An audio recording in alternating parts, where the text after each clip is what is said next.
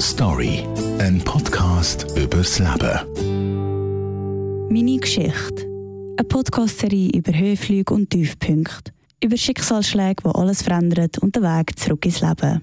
Heute hören wir die Geschichte von Elias. Von Pflegeeltern, Jugendheim bis zum Gefängnis. Sein Leben war geprägt von Gewalt und Kriminalität.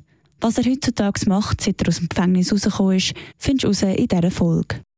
Meine junge Kindheit war ähm, relativ normal gewesen, mit Schule und ähm, viel Sport. Ich bin im Fußballverein bis zur vierten Klasse, wo ich gemerkt habe, dass in meiner Familie etwas nicht stimmt.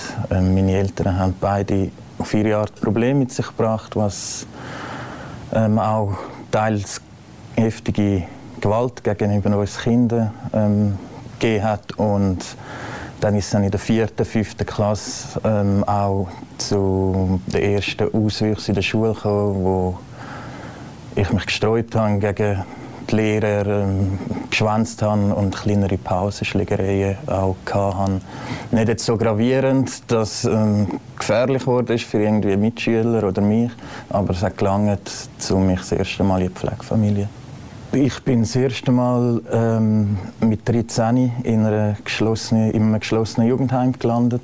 Nicht aufgrund von Delikt, sondern ich habe damals ähm, bei meinem Vater gewohnt, der keine Zeit hatte für mich und es hat auch kein Essen daheim gehabt. Ich bin halt nur draußen rumgehängt, mit Drogen in Kontakt gekommen wodurch das der Jugendbehörde und Lehrer oder wer mich da auch immer gesehen hat, aufgefallen ist und die haben dann ohne mein Wissen ähm, entschieden, so zur Krisenintervention oder so, dass mich in ein geschlossenes Jugendheim stecken mit 13. Der Alltag ist für mich irgendwie natürlich schockierend gewesen. Also ich habe mich erstens mal verraten gefühlt von meinen Eltern, von meinem Umfeld, ähm, hintergangen und allein gelassen. Ich wollte unbedingt heim, was zu noch viel mehr Wutausbrüchen dann geführt hat, dass ich eigentlich am Alltag dort gar nicht wirklich teilgenommen habe.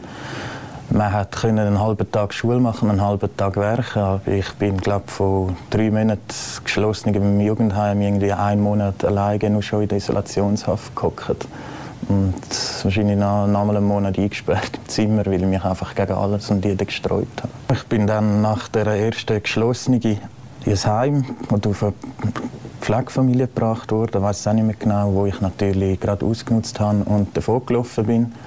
Und dann hat sich so eine Spirale ergeben, wo ich viel einfach auf der Kurve, auf der Flucht war, von diesen Heim auf der Straße umgegangen bin. Natürlich irgendwo essen und Kleider haben. Das hat dann zu diesem ersten Delikt mit 14 geführt, wo ich dann das erste Mal in U-Haft gekommen bin, in Jugendgefängnis Horgen. Und ab dann ist es eigentlich wirklich äh, ein Hin und ein Her gewesen. Also Gefängnis, Kurve, Heim, hin und her bis 18. Mit 18 ist es besser geworden, ja, durch einen alten Bekannten, der mir da geholfen hat, der mich sozusagen aus dem Gefängnis geholt hat und sich bei sich und seiner Familie aufgenommen hat, wo ich also erst mal eine Lehre können anfangen als Automech, was aber nicht so lange funktioniert. Es hat nicht funktioniert, die Lehre, weil ich die Standhaftigkeit nicht hatte, wie man vielleicht hat, wenn man halt eben alles, wie es normal ist, ähm, durchmacht, sondern da ich immer so viel hin und her geschoben worden bin in der ganzen Schweiz und auch immer wieder abgehauen bin und kein schulisches Wissen mir dann irgendwie aneignen für die Lehre, dass ich das einfach, ich habe das nicht hergebracht. Das ist Ziel geworden für mich und habe dann das auch abgebrochen. Ich habe dann, bin trotz allem weil ich mir eigentlich sonst nicht zur Schule geholt habe, ähm, von der Jugendanwaltschaft entlassen worden.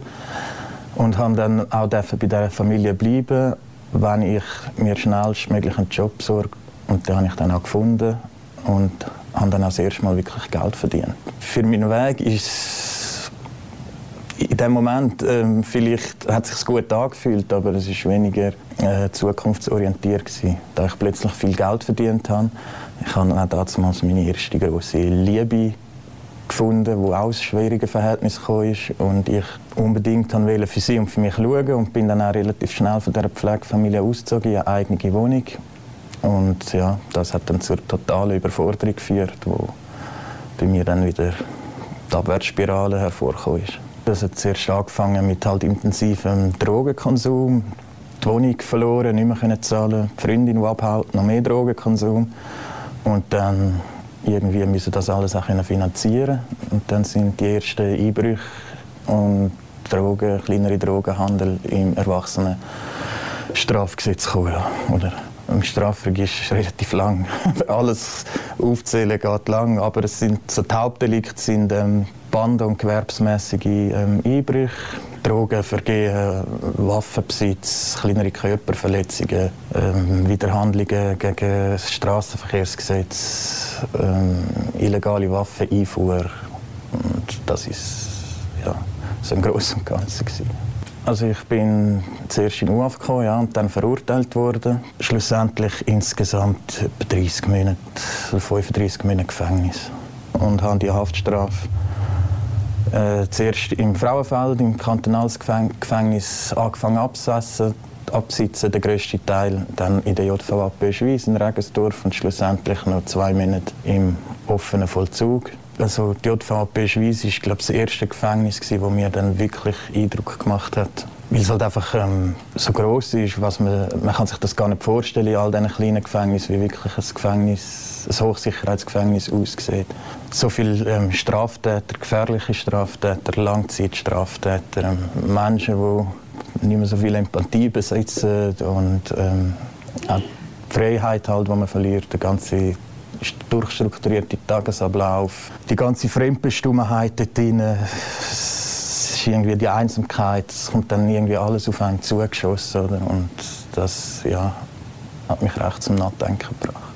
In der Peugeot habe ich mir dann wirklich Zeit genommen, auch für mich. Ich habe mich auch angefangen zurückzuziehen und habe angefangen, über alles nachzudenken, über mein Leben, über meine Familie, über das, was ich gemacht habe, warum ich das gemacht habe, ähm, was ich auch verursacht habe, draussen in der Gesellschaft und auch mir angetan mit dem. Und somit habe ich einfach gemerkt, das ist nicht mein Leben und wenn es so weitergeht, dann ich irgendwann lange Zeit da drin bleiben und das ist, das ist einfach nicht wert. Das hat keinen Wert. Die Freiheit ist viel zu schön, um das noch mehr aufs Spiel zu setzen. Ich habe ein schlechtes Gewissen gegenüber den Leuten, die ähm, Opfer von meinen Taten geworden sind. Natürlich erst im Nachhinein, in der Zeit, wo man das Zeug macht, überlegt man leider gar nicht so weit, oft, dass man eigentlich ähm, diesen Menschen antut. Ich bin im November 2019 aus dem Gefängnis entlassen worden. Ja, dann bin ich rausgekommen und das erste Mal vor einem Neu gestanden. Ich kann dankbar sein gegenüber meiner Schwester, dass sie mich aufgenommen hat. Und also meine Schwester und ihrem Freund, die haben mich aufgenommen bei sich daheim. Sonst wäre ich, hätte ich nie hin und wäre natürlich gerade wieder irgendein so, ein, ähm, so ein Platz gekommen, der für Ex-Häftlinge ist, wo man auch gerade wieder in diesem Umfeld sich befindet. Und das habe ich auch möglichst versucht zu verhindern.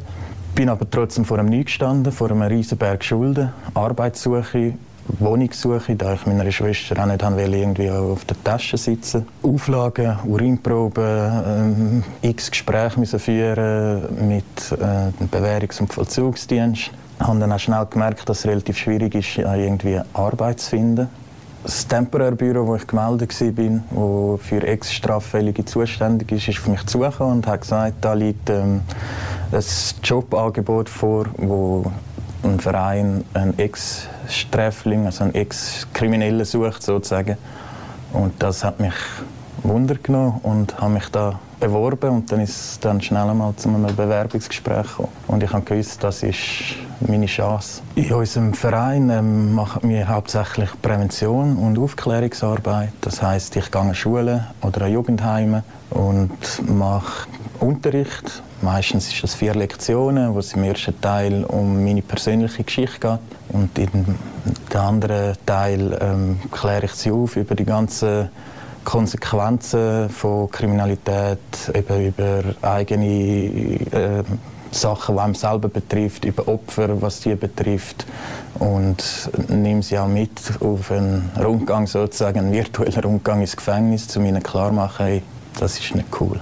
Der Job gibt mir sicher in erster Linie eigene Zufriedenheit, weil ich darf etwas Gutes machen in diesem Job. Ich darf jungen Menschen Aufklärung bieten, was es wirklich heisst, kriminell zu sein und im Knast sitzen. Was man auch eben für Schmerzen und, und Sachen verursacht bei den Opfern, wo man hinterlässt, ähm, und auch bei seiner eigenen Familie. Es gibt mir auch zurück, dass ich so vielleicht der Gesellschaft etwas zurückgeben durch mein Fehlverhalten, das ich damals begangen habe. Ja, halt die ganze Aufklärung finde ich, erachte ich als wichtig in der heutigen Welt, bei den Jungen vor allem, die irgendwie geprägt sind von Social Media und äh, Gangster-Rap-Zeug und all dem ähm, Fake-Image, wo ihnen irgendwie das Gefühl von, von Geborgenheit gibt, wo sie sich nachher auf der Straße treffen und zudröhnen mit irgendwelchen Drogen und es dann eben irgendwann zu Straftaten bekommt. Und